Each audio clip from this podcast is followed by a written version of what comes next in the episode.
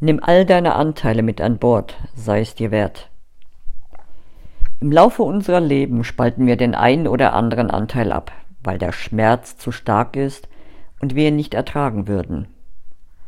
Ganz egal, ob es beispielsweise der zehnjährige Junge ist, der voller Scham an der Tafel stehen geblieben ist, weil er von seinen Mitschülern ausgelacht wurde, oder die einst quirlige Frau, die im Jahre 1268 einen Schock erlebte und seitdem in dieser Schockstarre stecken geblieben ist.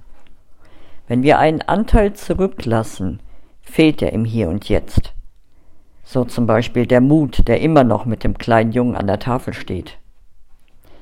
Oder wir leben etwas im Hier und Jetzt aus, was seinen Anfang in einem der früheren Leben nahm, wie zum Beispiel die Schockstarre, die sich im jetzigen Alltag so äußert, dass man wichtige Dinge nicht erledigen kann, sondern lieber einen Netflix-Marathon einlegt.